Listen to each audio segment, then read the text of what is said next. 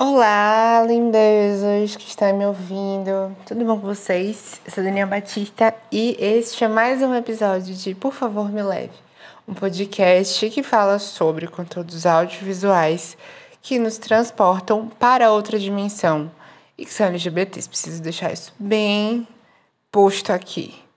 Bom, no episódio de hoje eu vou trazer algumas inserções aí para este mês de agosto, mas também para o de setembro e umas descobertas que eu fiz e que me deixaram muito felizes. Na Netflix saiu mais alguns episódios, vou começar, né? Pelo primeiro. A Netflix saiu mais alguns episódios de DC Superhero Girls, que é um desenho animado. E ele é um esquadrão de garotas que estão na escola e aí, nesse esquadrão de garotas que estão na escola, a gente tem personagens que são super-heroínas. E dentre essas super-heroínas, a gente tem a Jéssica Cruz. A Jéssica Cruz no episódio 43, que é um episódio que fala basicamente sobre a Mulher Maravilha estando morando numa árvore. As meninas que fazem parte da do grupo, e em específico aqui eu falo da Jéssica Cruz, elas tentam ajudar a, a Mulher Maravilha a encontrar um lar que não seja a árvore. E aí, quando a gente vê a cena da, Jéssica, da casa da Jéssica Cruz, a primeira coisa que aparece no frame, assim, de, da entrada da porta dela é uma bandeira gay, a bandeira do arco-íris. E eu fiquei, nossa, que legal a representatividade. Porque assim, né? Eu sou a pessoa que repara tudo. Inclusive, vocês podem ver quando eu falei no episódio que teve um filme também na Netflix. Um filme da Netflix que era sobre a invasão de máquinas na sociedade. Família Mitchell. Eu observei a menina tinha um, um, um bottom que também era a representatividade LGBT ali sendo adicionada na história. E aí vi isso e fiquei na cabeça. A mesma coisa aconteceu aqui com a cena da casa de Jéssica Cruz. No sofá da casa dela tem uma bandeira, que é a bandeira do arco-íris. E aí passa-se alguns segundos de cena quando a gente vê Jéssica Cruz entra em casa com suas duas mães. E eu achei isso super massa porque a, a temporada como um todo ainda não tinha falado nada sobre esse, essa questão de, de diversidade. E a, e a Jéssica, ela era uma personagem que o tempo inteiro tratava a questão de é, ajuda aos animais, o cuidado com animais, sendo uma pessoa vegana. E daí agora, nesse, nesse decorrer da história, a gente vê uma cena dela com as mães. Eu achei isso super legal uma inserção na história super relevante. Outra coisa que eu encontrei e que é, veio aqui, é, vem aqui para poder falar de algo que foi falado no mês passado, foi de Umbrella Academy, que eu fiz um episódio falando sobre a série, que na terceira temporada a gente tem o Elliot Page. E aí eu tava na internet lendo sobre e eu vi que as filmagens da terceira temporada começaram. E aí eu fiquei com questionamento, né? Poxa, o que será que vai acontecer quando a gente vê o Elliot Page na história? Porque a gente via a representação de Elliot como Vânia, e aí eu fiquei me perguntando se eles iriam mudar o nome do, da personagem ou algo do tipo, mas isso não aconteceu. É, eu tava vendo a, uma matéria que saiu na internet dizendo que as, as gravações já começaram e a matéria era justamente falando que Elliot iria continuar interpretando Vânia. E aí a matéria comentou que Elliot estava se ambientando com o fato de ser é, chamado durante as cenas no feminino e tal, porque ele está nesse período de transição e aí transição no caso de pronomes e tudo mais. E aí é, se tornou um pouco estranho essa situação de estar continuando falando no feminino, mas que estava dando tudo certo nas gravações, porque o grupo que está fazendo essas gravações com ele já está bem, é, bem adequado e, e já está se acostumando com essa questão da mudança do nome e tudo mais. O que me deixou muito feliz, porque era a minha preocupação, né? Imagina uma pessoa trans que entra no, no dia a dia do trabalho e acontece muito de ter problemas na, na convivência. E aí ler esse tipo de notícia que as coisas estão encaminhando bem foi um ponto bastante positivo de se ver. Eu fiquei muito feliz com isso. Espero que Elliot continue aí arrasando nos papéis que ele faz. Bom, continuando para as descobertas agora que eu fiz nesses últimos dias e que vão surgir ainda novas possibilidades. Temos aqui Central World, que é uma, uma animação da Netflix em que o tempo inteiro a gente vê a representação de um arco-íris em todo canto, todo canto. Eles vendem como sendo uma, uma junção que é a junção de, digamos assim, Steven Universo com outro tipo de animação, tipo é, Hora da Aventura, Hora de Aventura no caso. E aí a gente vê um desenho que tem todo um conceito diferente, uma pegada um pouco mais sombria, preciso dizer isso, porque é, não é aquele tipo de desenho que você vê 100% do tempo é, histórias felizes acontecendo, mas ele tem algo em comum, que é as músicas, que são as músicas que, que foram produzidas para esse para esse desenho. E aí eu estava fazendo a pesquisa dos personagens, descobri que Ted que era um dos personagens que está é, fazendo a dublagem da série, tá na tá nessa parte do backstage fazendo a voz de um dos personagens. E quando eu fui pesquisar, eu quis trazer aqui os Ulhos, porque os Ulhos, ele é como se fosse um centauro, mas é um centauro que tem uma pele de zebra. E aí eu achei super legal, porque o Zulus ele é bastante afeminado, e ele, não afeminado, mas ele se cuida também um bocado. E assim, eu amei, super me identifiquei e adorei o personagem, porque é isso, o meu personagem. Eu falei, cara, é, é uma representatividade que eu vi ali, que não, não se tem a questão de nomenclaturas ou algo do tipo sendo falada, né? Na animação, mas eu gostei muito dos olhos. E eu senti uma vibe, assim, bastante aconchegante nesse quesito de é, tema LGBT, porque o tempo inteiro arco-íris, eu achei isso icônico. E tem uma personagem que gostei muito também, a Mama Wink, que é maravilhosa. Inclusive, preciso trazer essa série aqui, que é Smash, que foi uma série musical. A pessoa que, que faz a voz da Wama Wink, ela é uma personagem dessa série que eu amava. E um, a personagem que eu gostei bastante foi a Glendale. A Glendale, ela é cleptomaníaca e ela tem um buraco na barriga. Que tudo que ela vê que ela gosta, que ela vê que é brilhante, ela pega e bota dentro da barriga.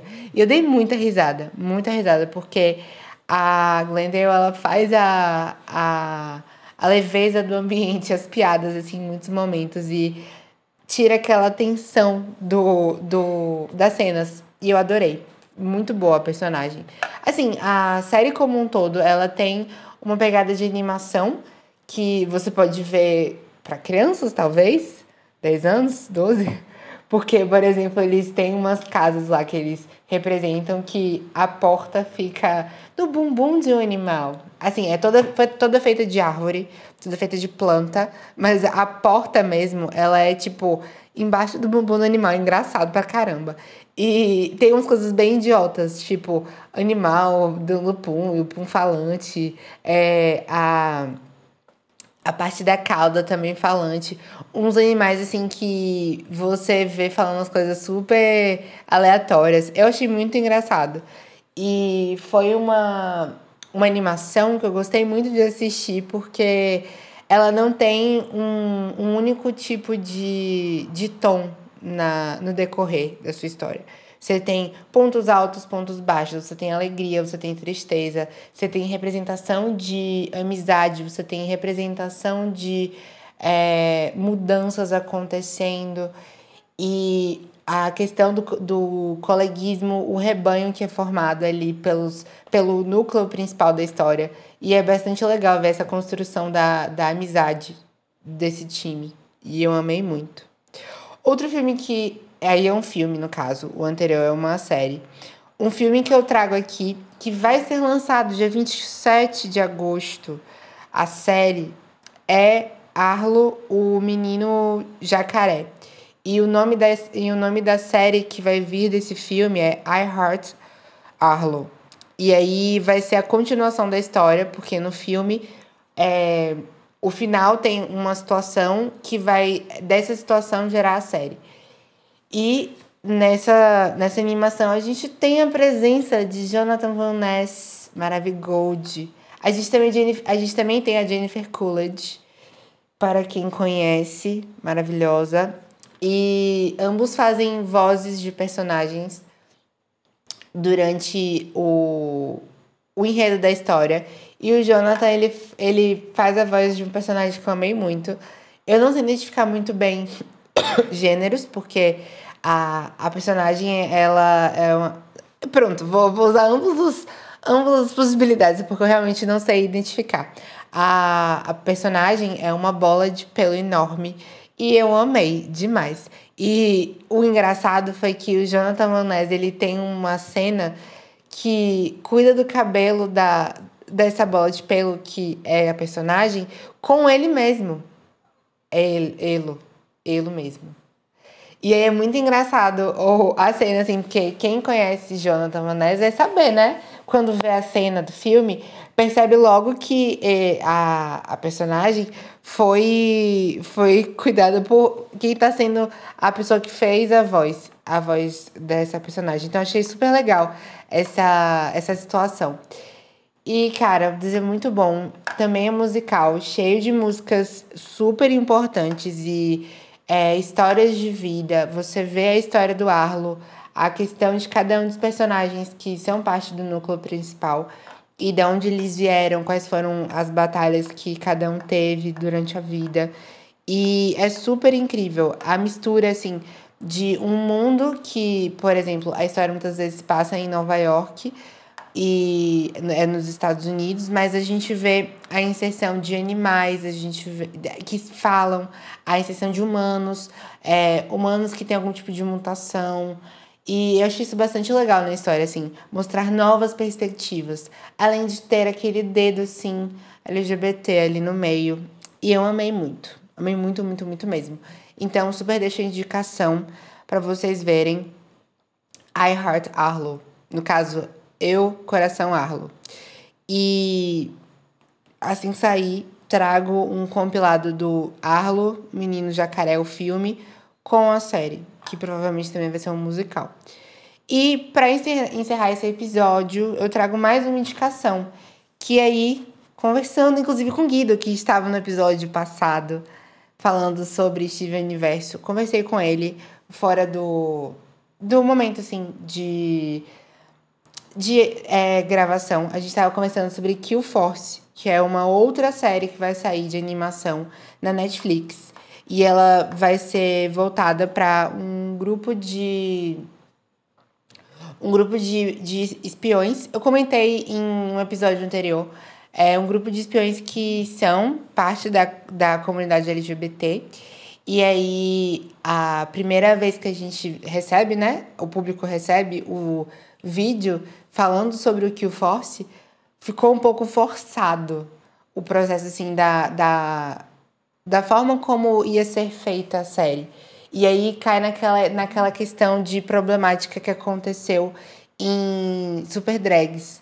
Não no mesmo tipo de problemática, mas na problemática da forma como está sendo tratado os estereótipos. E aí, será que é algo que pode vir ajudar, atrapalhar? Fica aí a questão.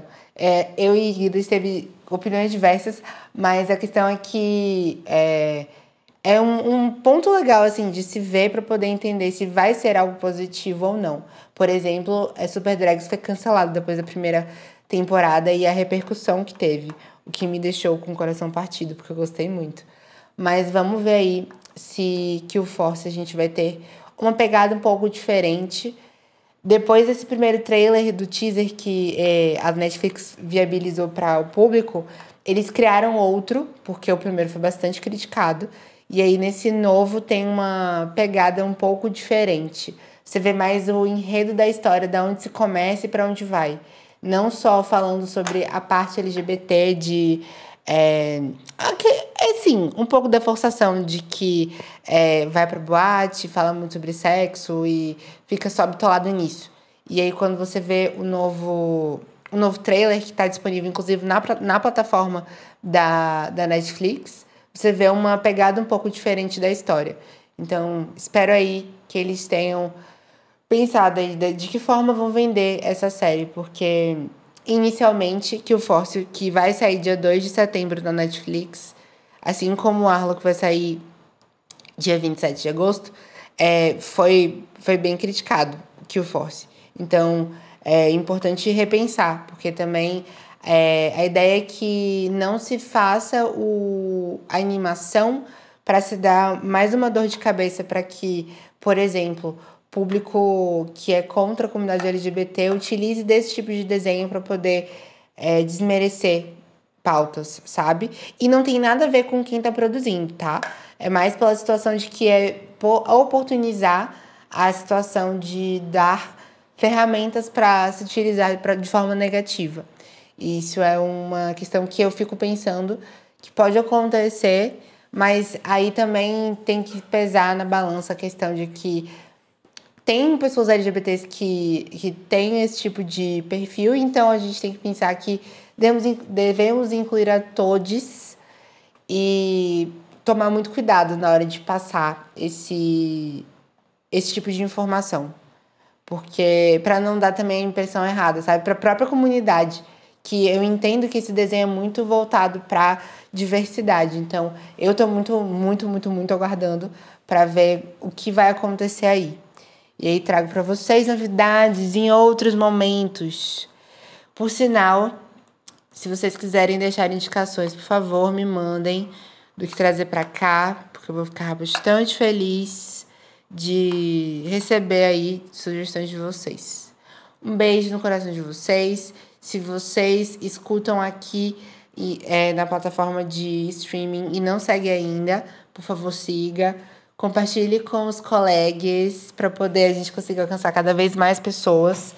E vamos que vamos, por favor, gente, vamos lá.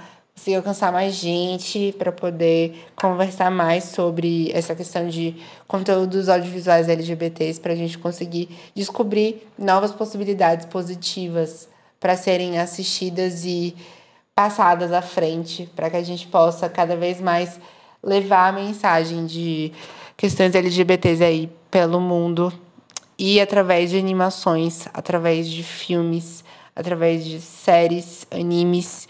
E só vamos que vamos. Querendo conversar comigo, meu Instagram é Dani Batista 2, Dani com dois N's e Y. E vocês podem também me mandar mensagem no anchor.fm barra, por favor, me leve, barra message. E é isso, gente. Tudo de bom para vocês. Uma ótima semana. Se vacinem, por favor, muito importante. Todo mundo indo se vacinar, mantendo a máscara, ficando em casa, porque sim, ainda não acabou o Covid-19. E é isso aí. Se cuidem. Um beijo para todos. Bebam água e se cuidem mesmo. Tchau!